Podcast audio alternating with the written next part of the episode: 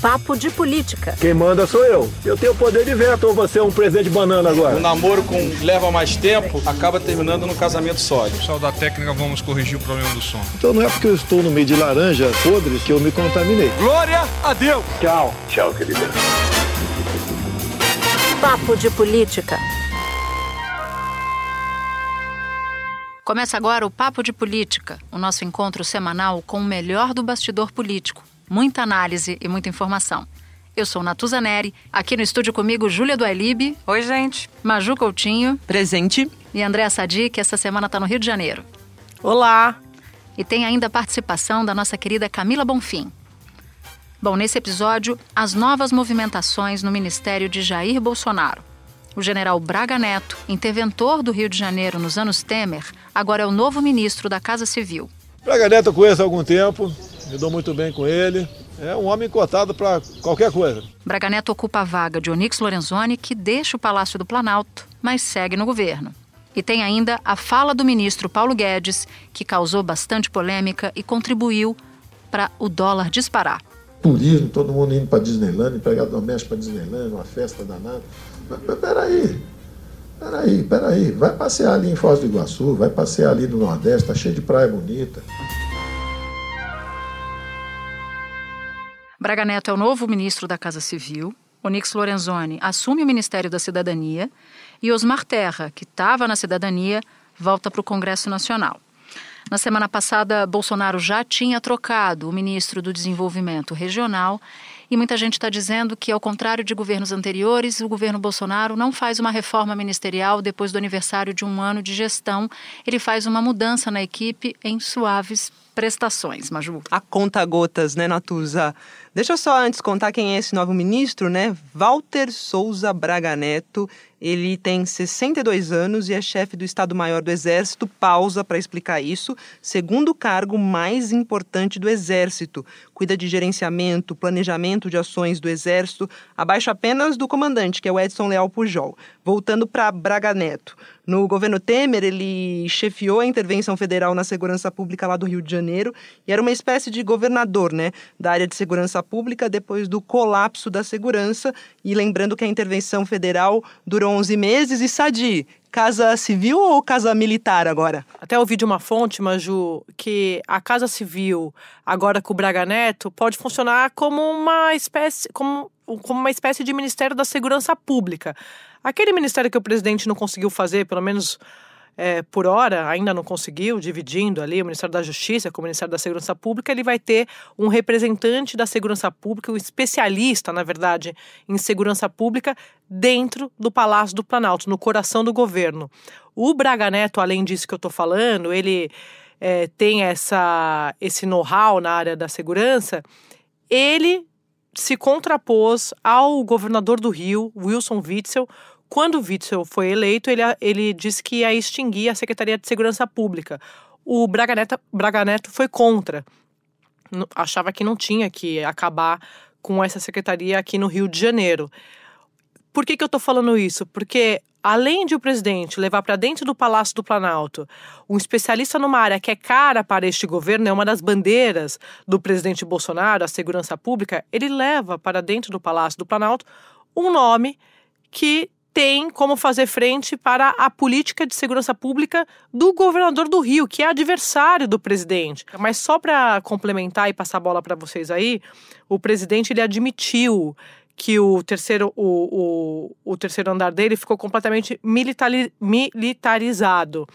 Por que, que ele está falando isso? Porque com a confirmação do Braga Neto, você tem no governo o general Ramos, o general Augusto Heleno, o Braga Neto, e você tem o Jorge Oliveira, que não é general, mas é major a, da reserva da Polícia Militar do Distrito Federal. O presidente tirou o Onix, que era da ala que veio, começou como ministro da ala política, ele se aproximou da ala ideológica ali da turma do Olavo de Carvalho para sobreviver. Tirando o Onix, o Palácio do Planalto fica um palácio de generais. Bom, quem não deve ter gostado muito dessa movimentação foi o ministro Sérgio Moro, né? Porque recentemente o presidente já é, é, propagou que pensava em dividir o ministério e criar o Ministério da Segurança, a principal é, bandeira do ministro Sérgio Moro tem sido a segurança. Já ficou ruim para ele essa declaração do Bolsonaro, ele voltou atrás e agora ele leva, como a Andrea falou, um especialista em segurança pública para dentro do Palácio do Planalto. Quer dizer, fica ruim também para Sérgio Moro, mesmo não sendo um recado direto, mesmo não tendo a ver com ele, tem lá um fantasma pairando sobre essa discussão de segurança pública.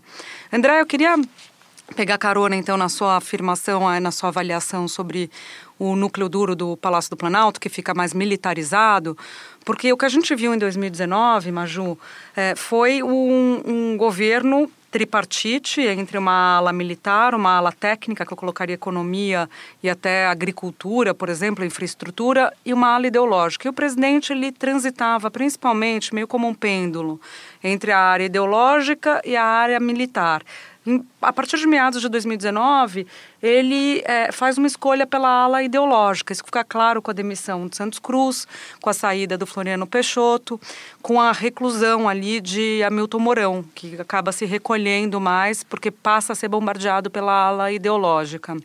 Agora, com essa movimentação de Braga Neto, que passa a ser o primeiro militar desde 1981 na Casa Civil desde Golbery, o, forte Golbery, né, icônico Golbery, é, a gente vê um fortalecimento de novo desse núcleo, e um núcleo que é muito pragmático. Dentro do governo Bolsonaro se tornou o esteio do pragmatismo. Então, por esse lado, é uma boa notícia a ida de, de Braga Neto para a Casa Civil, porque até agora o que os militares têm mostrado no governo é que têm tomado decisões mais práticas, menos ideológicas, como a gente vê no Ministério das Relações Exteriores, no Ministério do Meio Ambiente ou no Ministério da Educação. E só para perguntar tua... para vocês aqui, meninas, a, a Casa Civil é o, o ministério tido como mais importante da esplanada? Podemos falar sobre isso? Porque ela coordena as ações, né? Tinha até a alcunha de que o ministro da Casa Civil, acho que na era FHC, era considerado primeiro-ministro, né?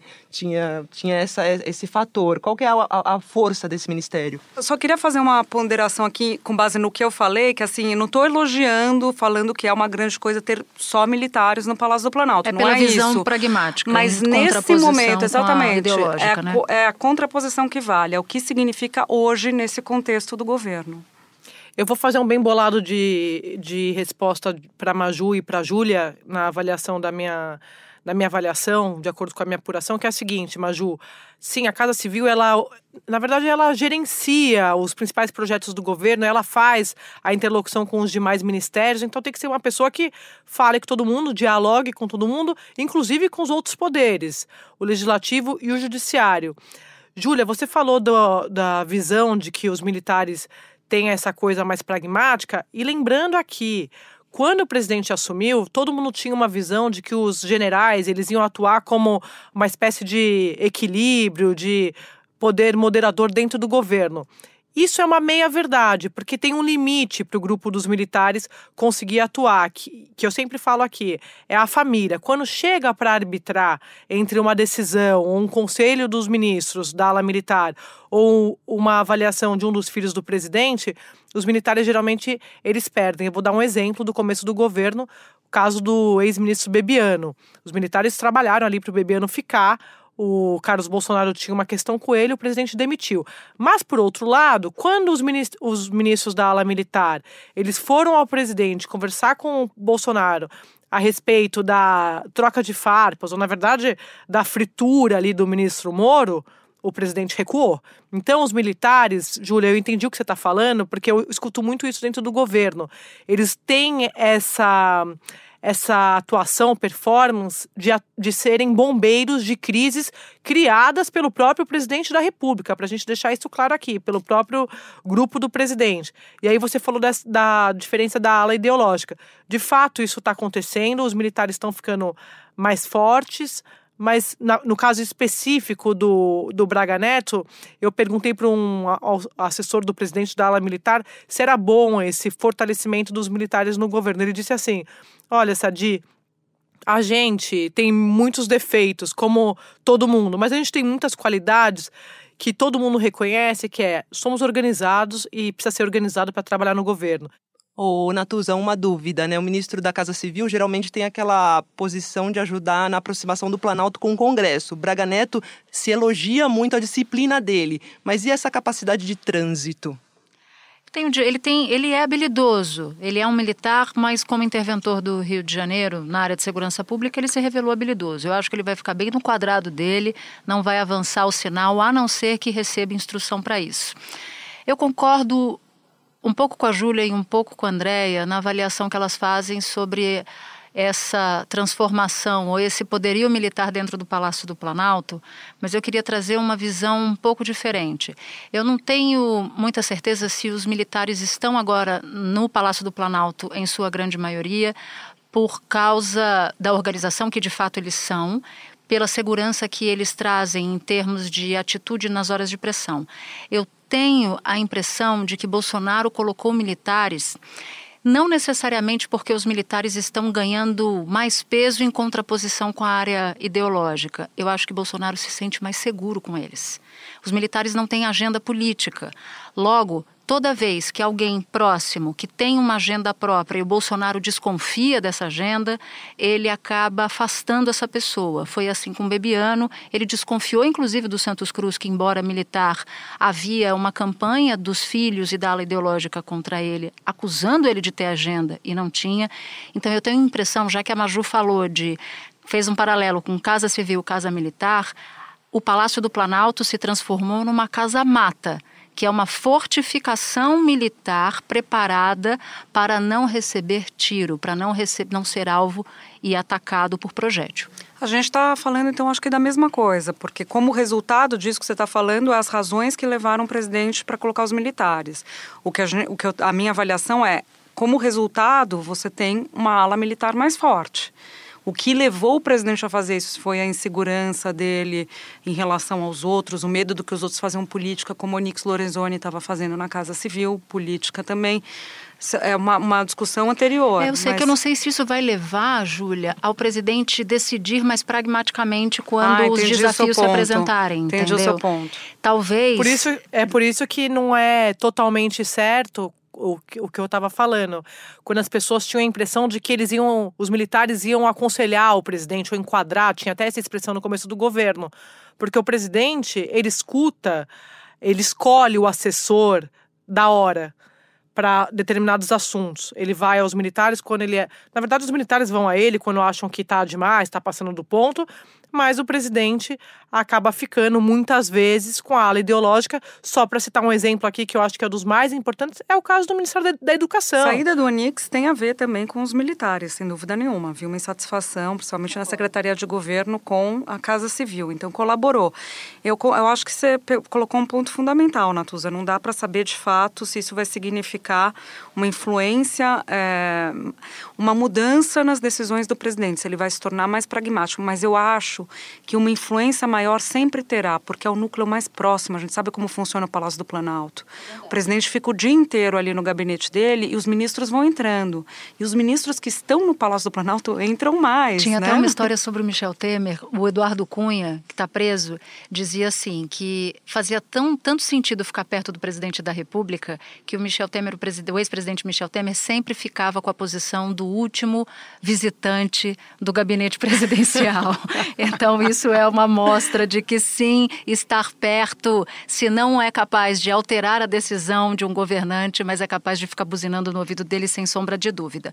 Antes da gente passar para um outro assunto ministerial, eu queria só lembrar que Braga Neto, quando interventor, do Rio de Janeiro, na área de segurança pública, tomou conhecimento do mapa, não só da estrutura de segurança pública que o Rio tinha, e ele, durante a intervenção, até ajudou a reequipar em sua parte, mas ele também tem verdadeira noção e conhecimento, conectado com o que a Sadi disse, de que ele pode ser uma sombra ali no Ministério da Segurança Pública dentro do Palácio do Planalto, ele tem ideia muito aproximada do que é o crime organizado no Rio de Janeiro, a operação do tráfico de drogas, a operação de milícias. Ó, vamos lembrar aqui né, que meses de intervenção lá no Rio de Janeiro, que Braga Neto comandou esse período, a gente teve redução dos roubos, melhoria no aparato das polícias, só que mortes violentas não recuaram e no meio disso tudo também lembramos da execução de Marielle Franco, a vereadora, e do motorista Anderson Gomes, menos de um mês depois da intervenção federal nessa né, dívida. Exatamente, Maju. A federalização, inclusive, que é, nessa última semana, nos últimos dias, para algumas autoridades, ganhou força após a morte do Adriano Nóbrega. Também fato que a gente vai falar rapidinho aqui importantíssimo. Adriano Nóbrega, integrante do escritório do crime. Eu cheguei a conversar com o Procurador-Geral da República, Augusto Aras, sobre isso. Na visão do Aras, isso aí fortalece, robustece, como ele chamou, o pedido para federalizar as investigações do caso. Sempre lembrando que a família é contra, os amigos da família de Marielle Anderson Gomes, eles são contra isso. E está pendente no Superior Tribunal de Justiça. É uma discussão que a gente ainda vai ver ganhando muito corpo ao longo dos próximos meses. Bom, agora eu quero falar de outro ministro. Enquanto o Brasília ardia em chamas com a fritura de ministros, uma declaração do ministro Paulo Guedes causou um barulho danado. Não tem negócio de juro a 1,80. Não tem negócio de câmbio a 1,80. Vai exportar menos, substituição de importações, turismo, todo mundo indo para Disneyland, empregado doméstico para Disneyland, uma festa danada. Mas, mas peraí, peraí, peraí. Vai passear ali em Foz do Iguaçu, vai passear ali no Nordeste, tá cheio de praia bonita. Vai para Cachoeira do Tapimirim, vai, vai conhecer onde Roberto Carlos nasceu. Bom, foi um exemplo péssimo do ministro. É, foi tão ruim que ele percebe no meio da fala dele, começa a tentar arrumar. Amanhã vão falar que eu estava dizendo que as domésticas vão viajar. Eu estou falando de todo mundo. Ele estava explicando uma questão técnica ali básica da política econômica atual, juros baixos, levam a entrada menor de dólar, o câmbio sobe, houve uma, é, uma, mudança, antigamente o juros era alto, entrava mais dólar, o dólar baixava, ficava menos caro, e ele estava tentando explicar isso e usou o pior exemplo possível.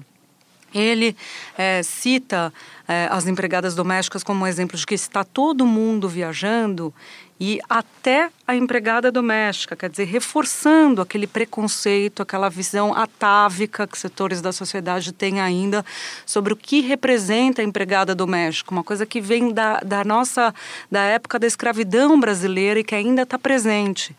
Sem querer, ele externaliza isso, deixa clara essa visão é isso que acontece, é como se fosse um ato falho ali. Ele, como se ele concordasse com essa visão de que a, a empregada doméstica é a que não deveria viajar, é a que não deveria ir para a Disney. Quando, na verdade, nesse exemplo que ele fala, Natuza, Maju, Andréia, o, o grande fator positivo é a empregada doméstica. Quando você fala que está todo mundo viajando, que maravilha, inclusive a empregada doméstica. Por quê? Porque ela está com mais renda, porque os direitos são mais iguais, porque é uma possibilidade de igualdade entre todo mundo. Essa era a boa notícia.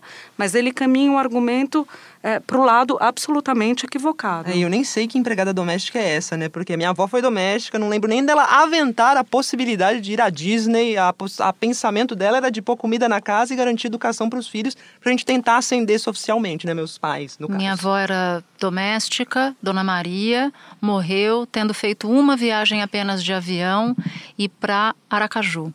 Ela nunca saiu e também, assim como a sua avó, jamais pensou em sair, em sair do Brasil um desconhecimento sobre o Brasil também, né? Que essa, que essa frase traz. Essa e outras do ministro Paulo Guedes. Eu vejo essa dificuldade nele, Andréia, de, de conhecer o Brasil profundo, que você não precisa ir para rincão brasileiro. Se você vier aqui em São Paulo e for para Carapicuíba, por exemplo, se você for para diversas regiões do Rio de Janeiro, você vai se deparar com uma realidade do Brasil que é muito parecida em outros lugares. E parece que esse lugar de fala o ministro não tem porque talvez não conheça. É, o Brasil desconhece, o Brasil fica na bolha, né, gente? Sair da bolha é difícil ainda. É, só para complementar vocês é, sobre o ministro Paulo Guedes, as declarações polêmicas que ele deu e repercutiram muito, as últimas. Quando eu perguntava, ia repercutir com parlamentares ou ministros, assessores do governo, muitos me diziam assim: nossa, tem coisa que você pode pensar, mas você não pode falar. Nesse caso da, da frase das domésticas, você não pode nem pensar. Eu ouvi isso de vários parlamentares, de vários assessores, para dizer da gravidade, inclusive da repercussão de colegas do ministro no governo do presidente Bolsonaro.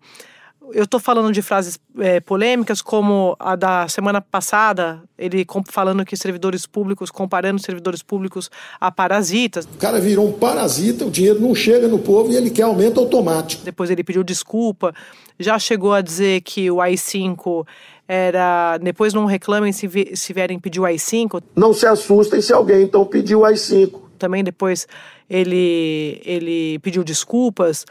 E a, a frase também sobre a mulher do Macron, dizendo que ela era feia. E é verdade mesmo? A mulher é feia mesmo? Mas tudo para dizer para vocês, meninas, que a minha trilha sonora da semana não é uma trilha, é uma sugestão de filme, porque eu vou fazer o que agora? Eu vou inovar. Como eu inventei a trilha sonora da semana, eu vou inventar também o Sim, quê? inventou. Opa! Opa, eu não Opa, lembro que maternidade disso. é não lembro, não. Eu, eu, Eu quero, eu vou pedir aqui um fact-checking. É o VAR, é o VAR. Eu queria dizer para vocês que a minha dica da semana é o filme Parasita. E aproveitando esse tema aí das domésticas, né, a gente conversou com o Celso Ataíde, que é ativista social, ex-morador de rua, criou o Favela Holding, que é um grupo de empresas que é voltado para a periferia. A gente vai ouvir o que ele disse, esse é o áudio da semana.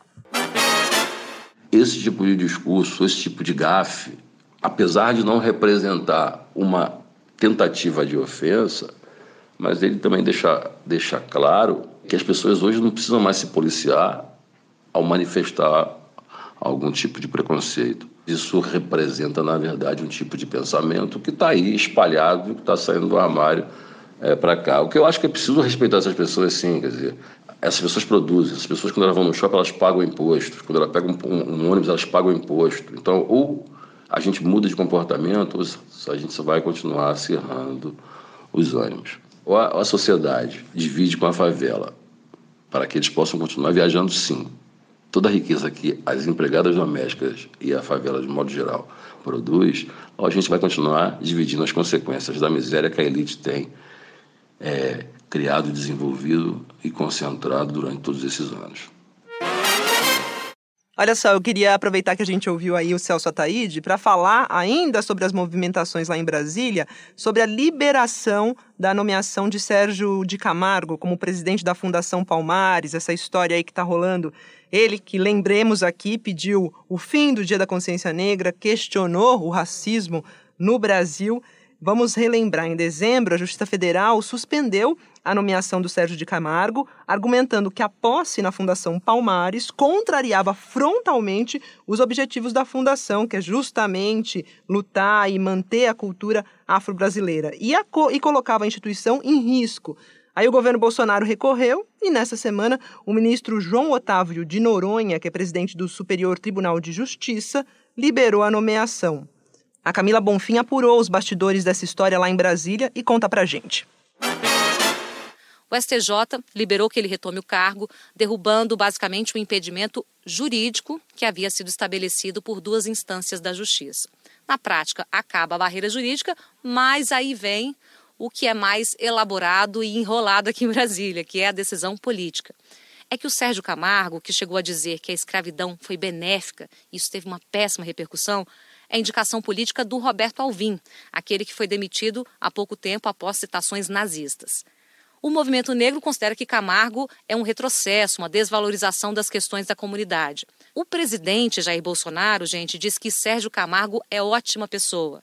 E a pergunta, claro, que fica e ainda não tem resposta é o que Regina Duarte vai fazer. Ela acha o mesmo que o presidente, ela consegue formar sua equipe com total independência na área de cultura, já que ela veio com esse carimbo, ou pelo menos com essa expectativa política de mudança no norte é, do setor da cultura, inclusive nas práticas. Muita gente duvida, mas o fato é que ela agora está trabalhando na formação do seu time de confiança. Ela é uma pessoa que acorda muito cedo, 5 da manhã, logo engata as reuniões profissionais que vão até muito tarde da noite. Quem convive diariamente com ela sabe que a Regina Duarte dorme pouco, ou seja, ela está trabalhando incessantemente para formar a sua equipe. Resta saber se ela convence o presidente de que Sérgio Camargo é bom ou é ruim. E qualquer das duas direções, em qualquer delas, vai haver uma repercussão grande aqui em Brasília. O presidente do STJ, João Otávio Noronha, deixou claro que sua decisão é apenas jurídica em relação ao Sérgio Camargo. Não obriga a escolha dele para comandar a Fundação Palmares. É o áudio da semana. Vamos ouvir. É o governo. Nós não estamos assegurando a ele nenhum direito de ser nomeado ou de tomar posse. Nós estamos assegurando o direito do Poder Executivo escolher, designar. Se o presidente da República quiser trocá-lo, se a nova secretário entender que não deve ser ele, tem total liberdade. Esse cargo é demissível ad novo. Demissível ad novo significa que pode ser demitido sem justificativa. A pessoa não tem o direito de exercer, exerce segundo a escolha de quem tem o poder de nomear.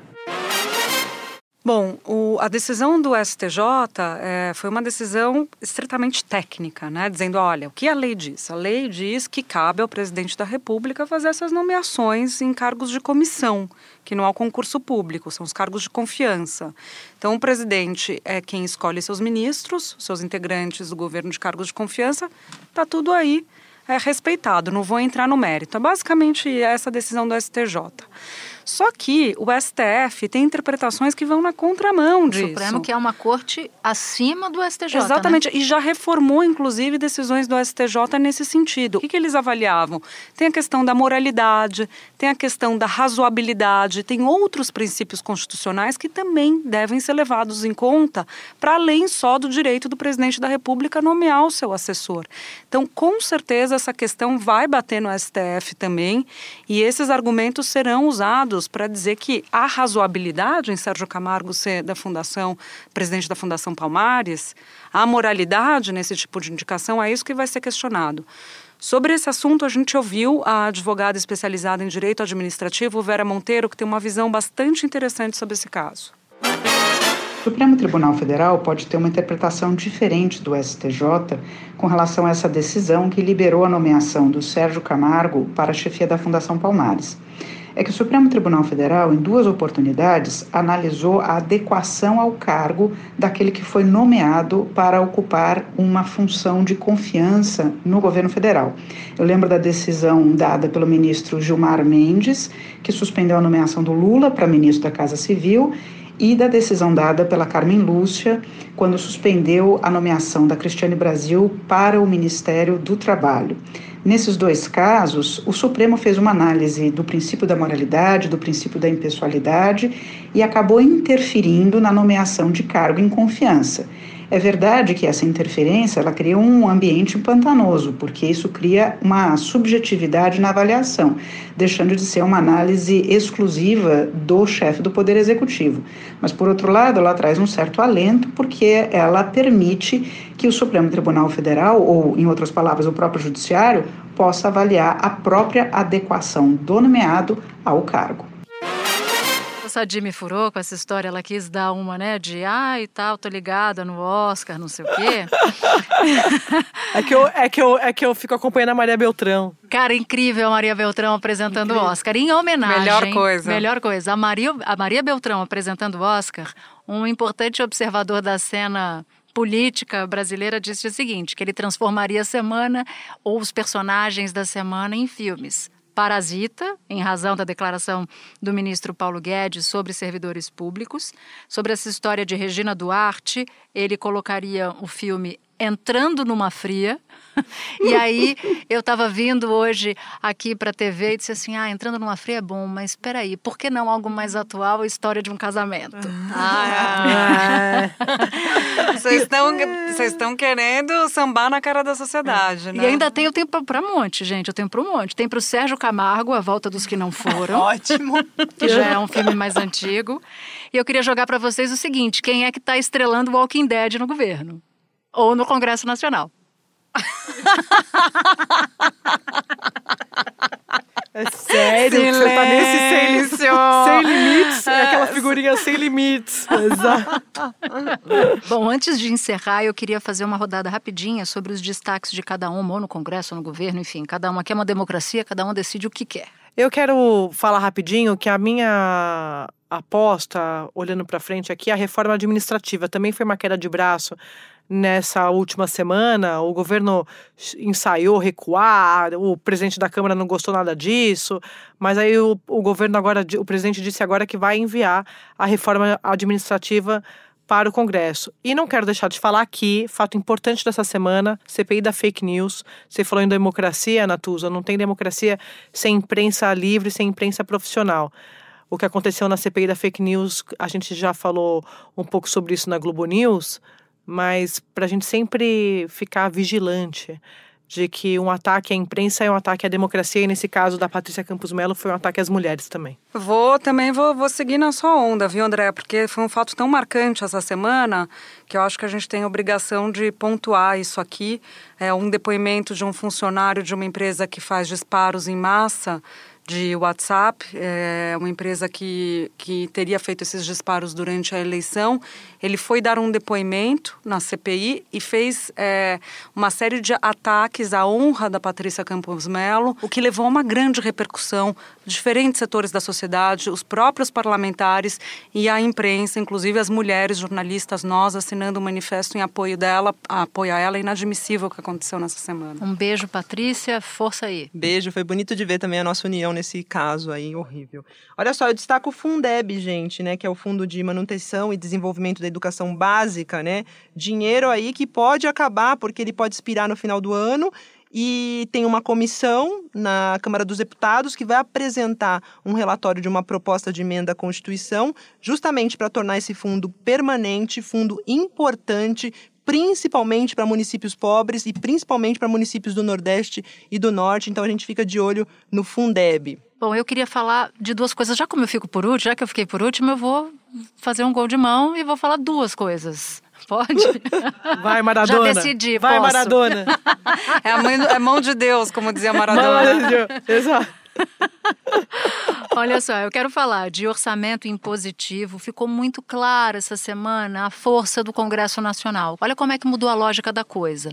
Antes, era o governo federal quem dava o dinheiro para a emenda parlamentar individual e depois de bancada para o Congresso Nacional. Essa lógica se inverteu completamente. Agora é o governo quem está pegando concessões do Congresso Nacional. E há quem diga o seguinte: ah, mas isso é semi parlamentarismo, como disse um ministro do governo Bolsonaro. Um assessor, um assessor não, um senador disse o seguinte: não é semi-parlamentarismo. Aqui vai funcionar como nos Estados Unidos, os congressistas tendo poder sobre o orçamento muito mais do que tínhamos aqui antes. E a outra. E até esqueceu, ela foi tão, ela foi tão fominha. Vou falar duas de vez, esqueceu a segunda. Esqueci. Não, lembrei. Boa. Lembrei. Emenda constitucional dos fundos, Boa. Júlia, que vai mudar todo o cálculo aí. Tem um monte de dinheiro parado em fundo. O ministro Paulo Guedes queria pegar esse dinheiro e ter um cálculo que não impactasse na dívida. Enfim, um monte de número e de conta difícil. O que, que é importante é que tem gente no Congresso Nacional dizendo assim: opa, estão querendo pegar alguns fundos que seriam atingidos por essa emenda constitucional para furar o teto de gasto, criar uma excepcionalidade, e isso enfraquece muito o discurso do ministro Paulo Guedes. Vamos ver se o governo vai topar essa aventura. E eu queria falar minha música. Por favor, eu tenho música Vamos também, ver. viu? Nossa, deixando para o final, olha elas. Bom, eu vou deixar a Júlia falar por último, porque eu sou uma pessoa generosa, e vou com a minha trilha já de cara, que é Isa, Corda Bamba, inspirada no ministro Onix Lorenzoni, trocas ministeriais desde a semana passada. Corda Bamba é o nome da trilha dessa semana. A gente balança, mas nunca cai na corda bamba, mas nunca cai. A gente balança, mas nunca cai. E a sua, Júlia, qual que é? A minha trilha é A Carne de Elza Soares. Gente, a carne mais maravilhosa. barata do mercado é a carne, negra. é, Arrasou. Arrasou, arrasou. Maravilhosa. Pois é, o Papo de Política termina aqui. Obrigada por sua companhia. Na semana que vem tem mais episódio. E agora é hora de agradecer a nossa super equipe. Edição e roteiro, Daniela Abreu. Produção, Gabriel Rigoni. Edição de áudio, Fábio Cameia e Pedro Marum. Sonoplastia de Giovanni Reginato. Supervisão, Cadu Veloso. Até o próximo episódio. Tchau. Gente, eu achei que a Maju se empolgou ali. É isso, Fina. agora ela fala Fina. isso, né, Maju? Exatamente. Hashtag fina. Beijo. Tchau.